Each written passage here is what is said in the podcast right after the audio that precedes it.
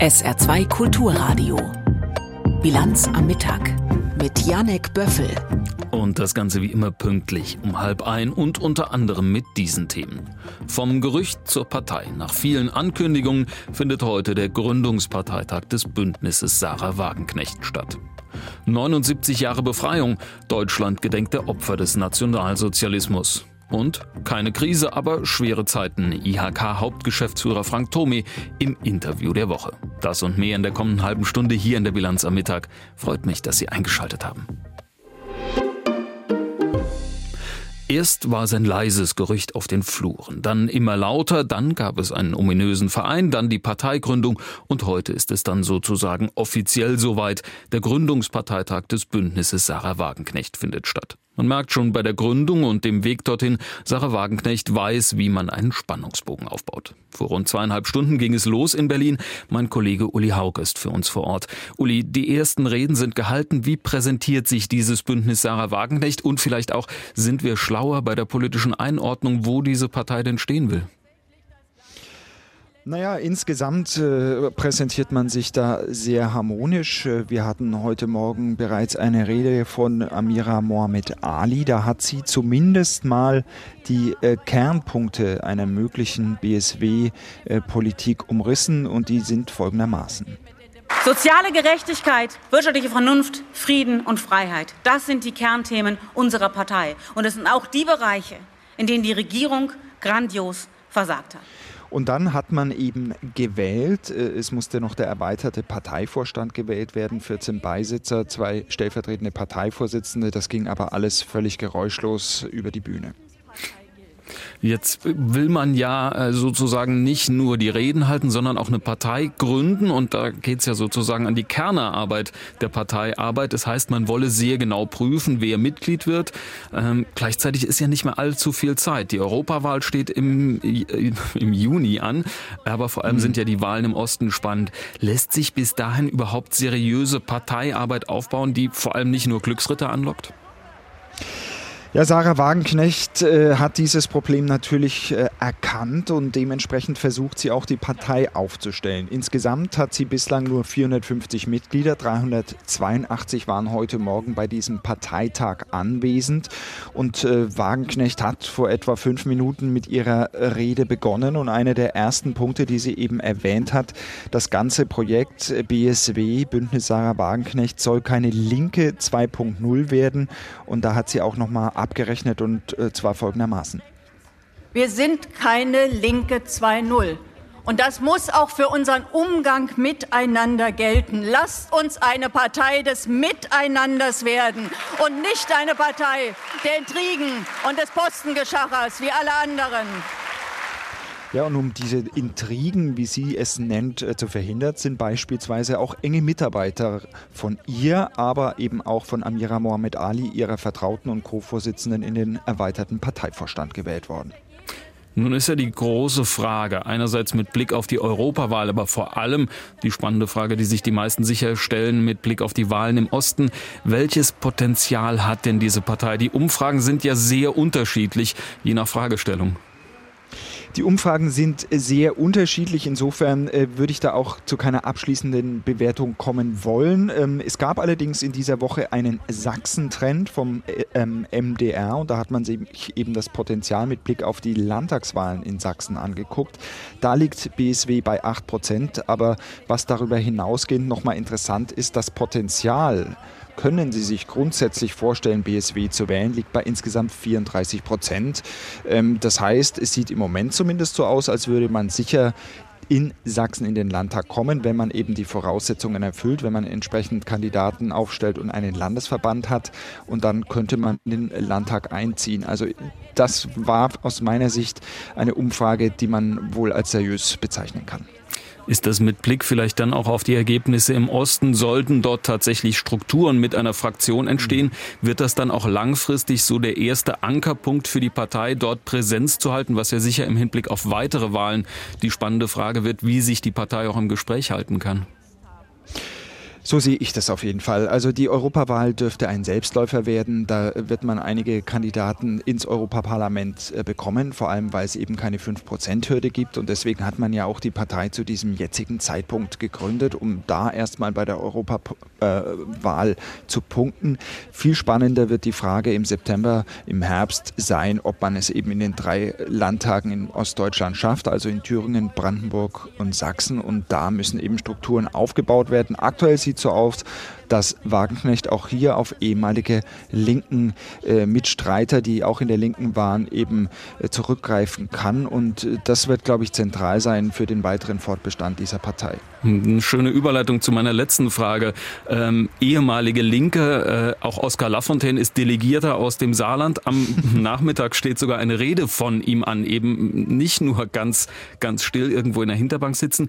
Geht es dann doch nicht ohne ihn oder kann er es nicht lassen? Ja, da hat sich äh, die Tagesordnung nochmal geändert. Oskar Lafontaine wird äh, den Sack zumachen heute Abend. Also er wird die letzte Rede, er wird ein Schlusswort äh, sprechen.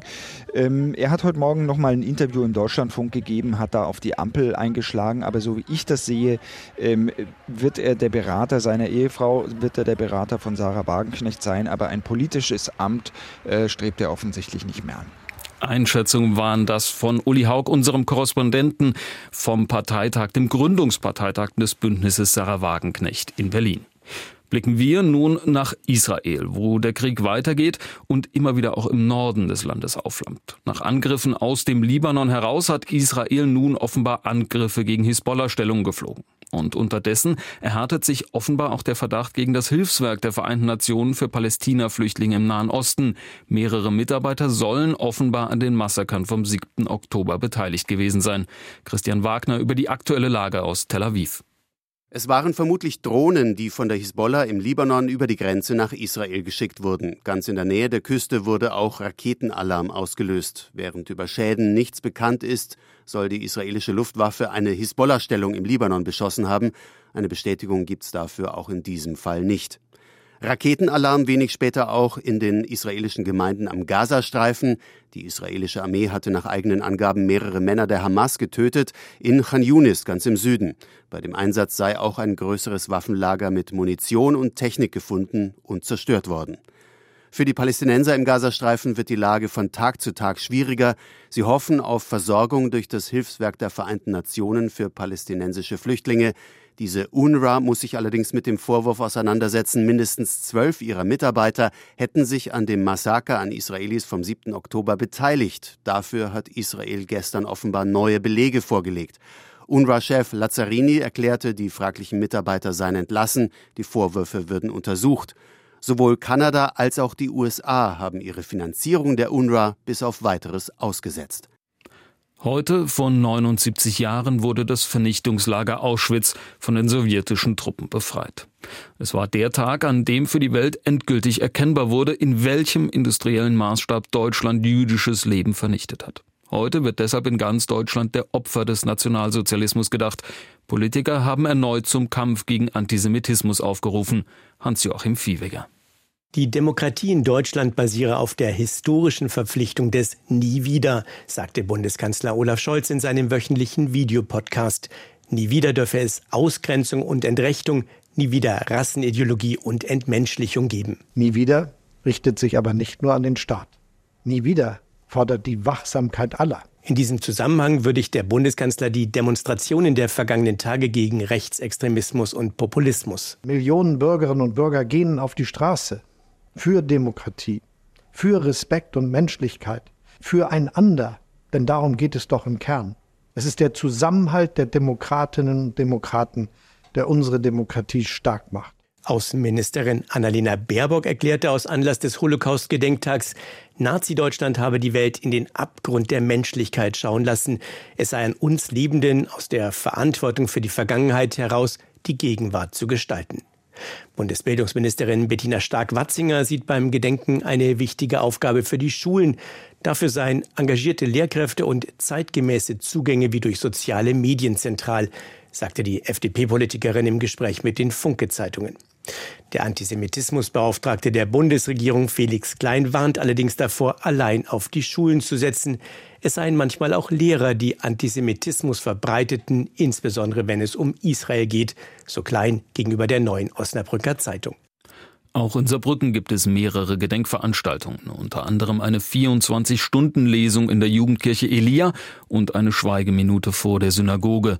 Der Saarländische Landtag gedenkt morgen der Opfer des Nationalsozialismus ab 11 Uhr live auf Antenne Saar. Und wir sprechen gleich hier in der Bilanz am Mittag im Interview der Woche mit Frank Thome, dem Hauptgeschäftsführer der IHK Saar, über die angespannte wirtschaftliche Lage, aber auch über Wege raus aus dieser angespannten Lage und über die Positionierung der Wirtschaft gegen Rechtsextremismus. Zuerst aber alles weitere Wichtige vom Tage mit Tanja Philipp Murer. Die Deutsche Bahn und die Lokführergewerkschaft GDL haben in der Nacht erste Gespräche geführt. Das verlautete aus Verhandlungskreisen. Zuvor hatte die Bild-Zeitung darüber berichtet. Über Ergebnisse wurde allerdings nichts bekannt. Die Gewerkschaft bestreikt die Deutsche Bahn bereits seit mehreren Tagen. Damit soll der Druck in den laufenden Tarifverhandlungen erhöht werden. Die GDL fordert unter anderem, die Wochenarbeitszeit für Schichtarbeiter zu reduzieren, und zwar bei vollem Lohnausgleich. Die US-Regierung hat den Verkauf von F-16 Kampfjets an die Türkei genehmigt. Behördenangaben zufolge informierte das US-Außenministerium den Kongress über das geplante Rüstungsgeschäft. Die Entscheidung kommt wenige Tage nachdem das türkische Parlament für den NATO-Beitritt Schwedens gestimmt hat. Präsident Erdogan hatte die Zustimmung der Türkei unter anderem an Kampfjet-Lieferungen geknüpft. Es soll bei dem Geschäft um 40 neue Jets gehen, außerdem um Modernisierungen für 79 Jets, die die Türkei schon hat. Die USA und Großbritannien haben nach Angaben der Houthi-Rebellen im Jemen zwei Luftangriffe auf einen Hafen am Roten Meer geflogen. Weitere Einzelheiten über den Vergeltungsschlag wurden nicht mitgeteilt. Gestern hatten die Houthis vor der Küste des Jemen erneut mehrere Handelsschiffe beschossen. Dabei war nach Angaben der britischen Seefahrtsbehörde ein Frachter in der Nähe der jemenitischen Stadt Aden beschädigt worden. Die Besatzung blieb demnach unverletzt. Bei den Glyphosat-Prozessen in den USA hat der Chemiekonzern Bayer erneut eine Niederlage einstecken müssen. Ein Gericht in Philadelphia verurteilte das Unternehmen zu einer Schadensersatzzahlung von 2,2 Milliarden Dollar. Geklagt hatte ein Landschaftsbauer, der nach dem Kontakt mit dem glyphosathaltigen Unkrautvernichter Roundup an Krebs erkrankt war. Bayer erklärte, man wolle in Berufung gehen. Das Urteil stehe im Widerspruch zu wissenschaftlichen Erkenntnissen und Bewertungen der Behörden. Außerdem wurde laut Bayer bei bisher verlorenen Prozessen nach der Berufung der Schadensersatz insgesamt um mehr als 90 Prozent reduziert. SR2 Kulturradio. Bilanz am Mittag. Das Interview der Woche. Die Perspektiven der saarländischen Wirtschaft für das laufende Jahr, sie stimmen nicht besonders fröhlich. Die vielen externen Krisen und Herausforderungen der letzten Monate und vor allem Jahre schlagen auch auf die Konjunkturerwartung durch. Und sie treffen auf eine Wirtschaft, die ohnehin seit Jahren den Anschluss an den Bund sucht. Darüber und warum es vielleicht doch Nachbesserungen an der Schuldenbremse braucht, braucht spricht Wolfgang Wirz-Nentwich in unserem Interview der Woche mit dem Hauptgeschäftsführer der Industrie- und Handelskammer Saar, Frank Thome. Herr Thome, die Klage ist der Gruß des Kaufmanns, sagen Spötter, aber in den letzten Monaten und Jahren ist es wirklich so dicke gekommen, wie ganz selten zuvor. Mit welchen Gefühlen schauen Sie auf die rund 60.000 Unternehmen, die Sie vertreten hier im Saarland? Es sind aktuell, ähm, ich sag mal, schwierige Zeiten für die Wirtschaft. Das Jahr 2023 war äh, ein schwieriges Jahr und das ist keine gute Startrampe auch für das aktuelle Jahr 2024. Das ist auch nicht großartig verwunderlich. Wir leben in Zeiten, die äh, nun mal geprägt sind von einem etablierten Arbeitskräftemangel, von äh, gestiegenen Energiekosten, hoher Inflation, hohen Zinsbelastungen auch, die die Bauwirtschaft sozusagen massiv belastet, aber auch die hohen Standortkosten, überbordende Bürokratie. All das, das schränkt die Unternehmen schon sehr, sehr stark ein und es macht vor allen Dingen eines, es verkleinert die Spielräume für Investitionen, die Innovationsinvestitionen. Für mich ein Alarmsignal, wenn wir nicht mehr in Innovation investieren, dann laufen wir zumindest Gefahr, auch hier langfristig Wettbewerbsfähigkeit einzubüßen. Ja, Sie haben ja gerade jetzt in dieser Woche aktuelle Zahlen veröffentlicht, haben 300 Unternehmen befragt mit zusammen rund 100.000 Beschäftigten. Die Überschrift heißt ohne Schwung ins neue Jahr. Trifft das alle Branchen oder gibt es auch noch positive Ausnahmen?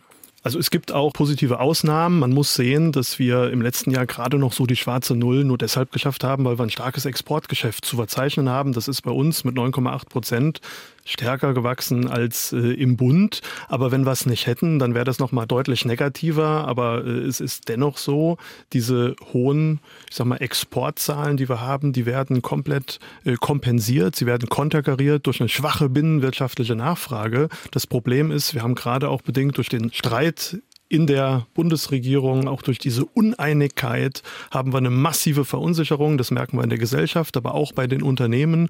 Und Unsicherheit ist eben Gift. Sie ist Gift für privatwirtschaftliche Investitionen, genauso wie für den privaten Konsum. Auch vom Staat gibt es keine expansiven Effekte. Also wo soll es herkommen? Andererseits, der Staat darf nicht mehr Geld ausgeben, die Schuldenbremse soll eingehalten werden. Gleichzeitig wird überall nach Unterstützung und Subventionen gerufen. Die Politik hat es auch nicht gerade leicht im Moment, oder?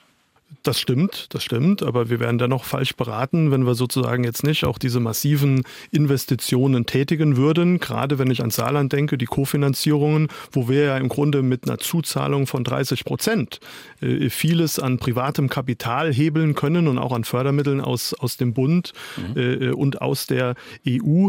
Da sage ich mal, wir dürfen jetzt auch nicht in ordnungspolitischer Schönheit äh, sterben. Das ist eine Transformation, die ist nicht normal insofern, dass die Unternehmen da frei freiwillig in diese Richtung gehen. Sie ist verordnet, ja, sie ist politischer Wille, gesetzlich vorgegeben mit einer klaren Frist, mit dem Stempel 2045.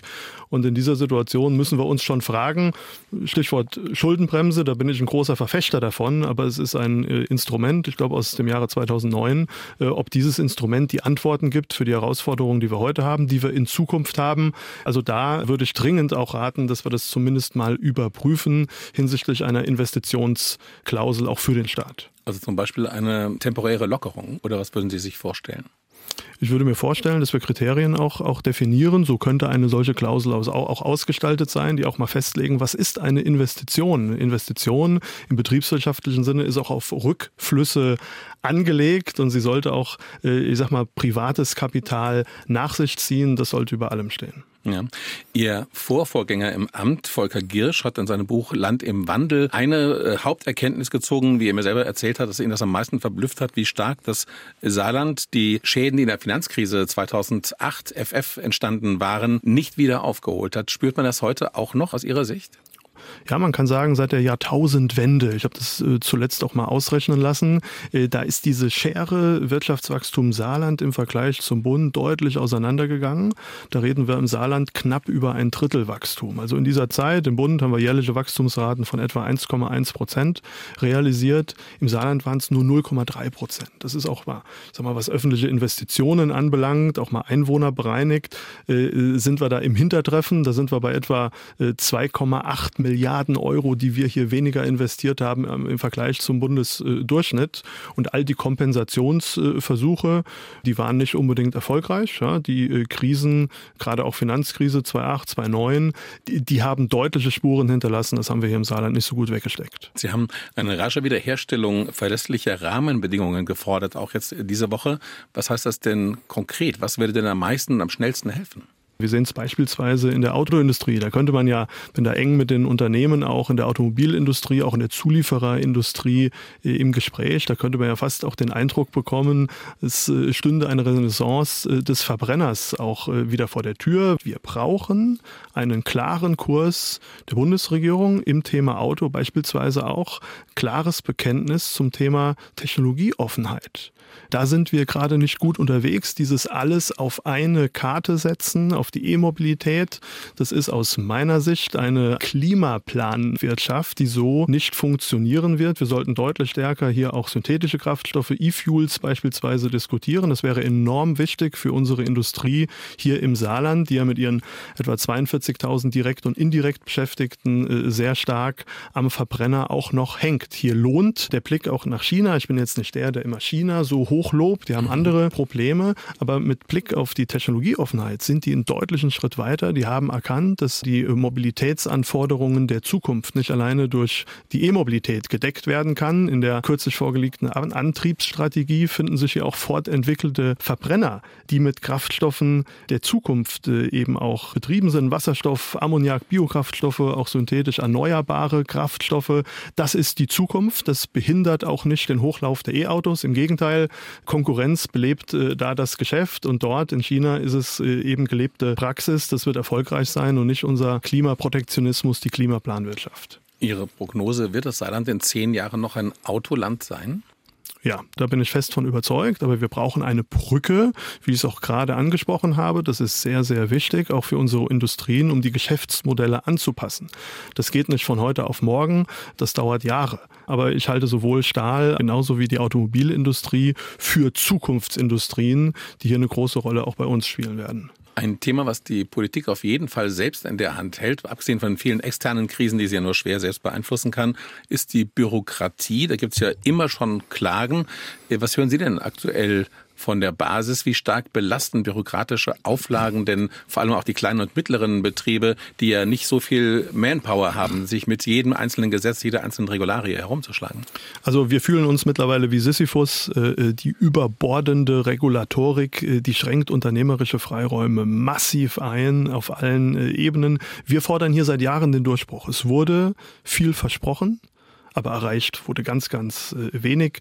Äh, Bürokratie ist in der Zwischenzeit äh, massiv getrieben durch die EU. Also will das jetzt nur stichwortartig halten, Lieferketten-Sorgfaltspflichtengesetz, Nachhaltigkeitsberichterstattung, wo die EU für uns sozusagen definiert, was Nachhaltigkeit ist. CBAM, also dieser Grenzausgleichsmechanismus, das sind alles Themen. Da wissen viele Unternehmen noch gar nicht, welche Bürokratiemonster auf sie zukommen. Sehr ernüchternd. Ich selbst bin persönlich schon seit etwa zwei 2005 in dieser Diskussion. Äh, damals haben wir schon über One in, Two out gesprochen. Jede Regel, die reinkommt, sozusagen, die mhm. darf nur dann kommen, wenn vorher zwei gestrichen wurden. Sind wir weit äh, von entfernt. Es kommen immer weitere Belastungen hinzu. Allein auf der kommunalen Ebene haben wir über 14.000 Verwaltungsgesetze. Also das ist ganz, ganz schwierig. Viele hoffen ja auf die Digitalisierung auch von Behördenabläufen, aber manchmal hat man auch noch den Eindruck, dass es manches noch komplizierter und aufwendiger macht, äh, dass auch zum Teil viel Home und wenig Office gemacht wird. Das heißt dann, der Kollege, der ist im Homeoffice, den können Sie diese Woche nicht erreichen. Welche Erfahrungen machen die Betriebe denn da? Also zunächst mal zum Thema Digitalisierung, auch der öffentlichen Verwaltung. Das ist ja auch ein Thema, das ist sehr, sehr unbefriedigend. Ja, das sehen wir im Bund. Wir hatten ja das Online-Zugangsgesetz. Der äh, Bund hätte seine insgesamt so um die 570 Verwaltungsleistungen bis Ende des letzten Jahres online stellen müssen. Mhm. Hat er nicht geschafft. Äh, das Saarland ist im bundesweiten Ranking noch mit äh, Schlusslicht auch in dieser Hinsicht. Wir selbst als IHK haben ja sehr stark investiert, unsere hoheitlichen Aufgaben sozusagen OZG ready zu machen. Auch da reden wir über 90 Leistungen so, aber wenn wir über Harmonisierung der Landes-IT sprechen, über Etablierung von, Shared Services, auch über die rechtsverbindliche Transaktion von Verwaltungsleistungen über das Internet, dann sehe ich da äh, sehr, sehr wenig, viel äh, zu wenig sozusagen. Äh, und das ist ein großes Problem, weil auch gerade dieses OZG, wenn man genau hinguckt, es kommt immer nur darauf an, dass man den Zugang zu Leistungen digitalisiert, dass man auch die Leistungsabgabe digitalisiert. Komplett unberührt davon sind die internen Prozesse, aber darum geht es eigentlich. Ne? Mhm. Und das sind manuelle Prozesse, das heißt dafür Digitalisierung eher zu einem Zusatzaufwand, weil die ausgedruckt werden, intern genau. weiter bearbeitet werden und ein schlechter Offline-Prozess auch in, in, in Software betoniert sozusagen, wird auch ein schlechter Online-Prozess. So ist es da einfach. Ja, man hört ja manchmal, dass auch sogar auf Bauämtern Pläne dann wieder ausgedruckt werden, sobald sie digital übermittelt wurden. Es ist gruselig. Also ich höre, ich höre solche Geschichten auch. Mit dem digitalen Bauantrag sind wir, glaube ich, im Saarland jetzt hier mittlerweile ganz gut unterwegs. Aber äh, bundesweit erreichen mich auch solche Rückmeldungen. Sie waren ja vor Ihrem Amt hier äh, im Saarland äh, bundesweit, europaweit unterwegs. Welches Image hat das Saarland denn nach außen? Also einerseits kann man sagen, wir sehen auf der großen Landkarte aus wie im Herzen Europas, aber von Berlin aus eher so wie ein Zonenrandgebiet. Ist denn das die Wahrnehmung, auch äh, die Sie jetzt im Kreise Ihrer Kolleginnen und Kollegen bei den IHKs feststellen? Naja, also äh, ich habe lange genug in Berlin gelebt, um sagen zu können, Berlin ist jetzt auch nicht unbedingt mittendrin. Wir haben hier schon äh, starke Pfunde, mit denen wir äh, wuchern könnten und könnten auch noch deutlich selbstbewusster auftreten. Da brauchen wir uns gar nicht klein zu machen. Also wir haben hier schon eine ausgesprochen gute Lage im Herzen Europas. Das ist ein gemeinsamer Wirtschaftsraum, ein gemeinsamer Arbeitsraum, aber auch eine gelebte Kulturgemeinschaft. Aber ich sage mal, das hat ja nicht nur eine geografische Perspektive, sondern auch eine politische. Ob jetzt hier äh, die Berliner Politik uns als so ein Randgebiet sieht, das äh, vermag ich nicht zu beurteilen. Umso wichtiger ist es aber, dass wir unsere Interessen auch dort vertreten. Und das, glaube ich, macht die Landesregierung äh, sehr gut. Und dass es erfolgreich ist, sehen wir ja auch, als jetzt auch der Förderbescheid des Bundes für die Stahlindustrie angekommen ist. Ja. Gerade feiern wir zehn Jahre Frankreich-Strategie. Ist denn davon so in Ihrem Erleben wirklich schon etwas angekommen? Also ist in den Betrieben die Fähigkeit, grenzüberschreitend zu arbeiten, besser geworden? Oder ist nicht eher der Trend sogar umgekehrt, dass man immer weniger deutsche Mitarbeiter findet, die in Französisch so fit sind, dass sie auch verhandlungssicher wären? Also zunächst mal äh, zielt ja die Strategie darauf ab, das Saarland zu stärken in verschiedenen Facetten, was jetzt die Zweisprachigkeit anbelangt. Da ist die Bilanz, glaube ich, ein ernüchternde. Also habe auch gehört, dass nur die Hälfte aller, aller Schülerinnen und Schüler Französisch lernen. Aus den Unternehmen höre ich überwiegend, dass die englische Sprache hier deutlich wichtiger äh, ist. Das ist die internationale Wirtschaftssprache. Natürlich ist hier im Einzelhandel, in den Innenstädten, im Gastgewerbe, in der Hotellerie ist Französisch sehr, sehr wichtig. Die haben sich auch äh, darauf eingestellt.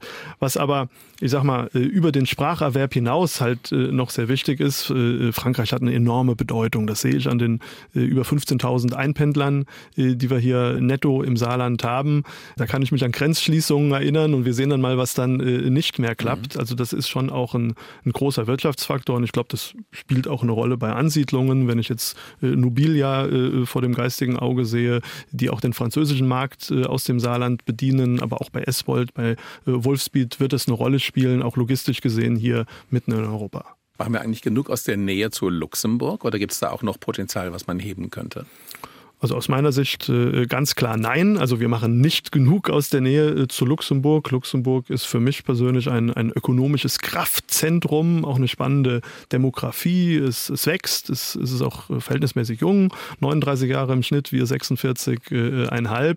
Und da glaube ich, wäre die Landesregierung gut beraten, dieses Thema auch in einer Luxemburg-Strategie aufzunehmen. Stelle ich mir vor, dass wir hier deutlich mehr Kooperationen auch zwischen Unternehmen, so im B2B-Bereich, aber auch im Forschungsbereich, dass wir hier noch deutlich höhere Synergien heben können. Letztes Thema vielleicht noch. In den letzten Wochen sind ja Hunderttausende Menschen auf die Straßen gegangen, bundesweit, um gegen den Vormarsch rechter Gedanken und Parteien sich zu stellen. Auch die Arbeitgeber und Gewerkschaften haben sich da klar positioniert. Was würde es denn für das Saarland heißen, wenn man sich nach außen stärker abschotten und Menschen abschrecken wollte? Also zunächst mal würde ich sagen, ist jetzt der richtige Zeitpunkt auch, um, um Zeichen zu setzen. Da sind wir alle gefordert als Menschen. Die Wirtschaft unserer Region, muss man sagen, die steht äh, ganz klar für Menschenrechte, für Offenheit, äh, für Toleranz, globaler Austausch von Waren. Da sind wir abhängig mit der hohen Exportquote, die wir hier im Saarland äh, haben. Das macht uns aus. Also der Austausch von Waren, von Dienstleistungen, auch von Ideen. Das ist für mich ein ganz wichtiger Kern auch der sozialen Marktwirtschaft, die auch in unser aller Fundament, auch der IHK fest äh, verankert ist. Insofern haben Fremdenfeindlichkeit, äh, extremistische Hetze oder gar auch Gewalt gegen Menschen da überhaupt keinen Platz. Das verurteilen wir und wir brauchen eben auch die Zuwanderung von engagierten äh, Menschen. Das brauchen wir auch mit Blick auf die Konjunktur beispielsweise. Ne? Das, das müssen wir auch sehen. Wir bräuchten eigentlich, nur mal jetzt als Beispiel, um unser aktuelles Rentensystem zu finanzieren, bräuchten wir eigentlich ein, ein Wirtschaftswachstum von zweieinhalb Prozent im Bund. Das haben wir in den letzten zehn Jahren nur zweimal erreicht. Das heißt, auch vor dem Hintergrund der demografischen Entwicklung, die Ressource Arbeitskraft, die wird geringer. Ja? Äh, und äh, bei uns äh, ist es so, dass hier auch sozusagen die Leistungsbereitschaft gefühlt zunehmend etwas schwindet. Wir haben überall sehr hohe Ansprüche. Wir wollen den hohen Lebensstandard haben. Wir wollen die hohe soziale Absicherung haben. Und auch beim Thema Ökologie wollen wir top sein. Schön und gut. Aber wer solche Ansprüche hat, der muss leistungsbereit sein. Der muss vor allen Dingen wettbewerbsfähig sein. Und wir brauchen qualifizierte Einwanderung. Das Thema wird bei uns zum Teil etwas krude diskutiert, genau wie die Vier-Tage-Woche bei vollem Lohnausgleich oder sogar höherem äh, Lohn, das wird uns hier nicht zum Ziel bringen. Das war der Hauptgeschäftsführer der IHK Saar, Frank Thome, im Interview der Woche mit Wolfgang Wirznentwich. Und damit nähern wir uns dem Ende unserer Sendung und schauen noch aufs Wetter. Und das Knapp gesagt, ist und bleibt auch erstmal schön. Heute nach dem kalten Morgen mit zumindest bei mir garagenlosem, mit vier Kratzen versehen, ist es nun heiter bis sonnig und trocken, allerdings etwas kühler als in den vergangenen Tagen bei vier bis acht Grad. In der Nacht dann Obacht, es wird nochmal knackig, knackig kalt mit vereinzeltem Nebel bei minus zwei bis minus sieben Grad, also morgen nochmal kratzen in der Frühe. Mit dem, der Tag wird dann allerdings deutlich schöner, ähnlich wie heute bei sieben bis zehn Grad. Ja, und das war sie auch schon, die Bilanz am Mittag. Wie immer das Ganze nachzuhören auf sr2.de. Hier übernimmt im Studio nebenan gleich Jochen Marmit. Mein Name ist Janek Böffel. Freut mich, dass Sie eingeschaltet haben.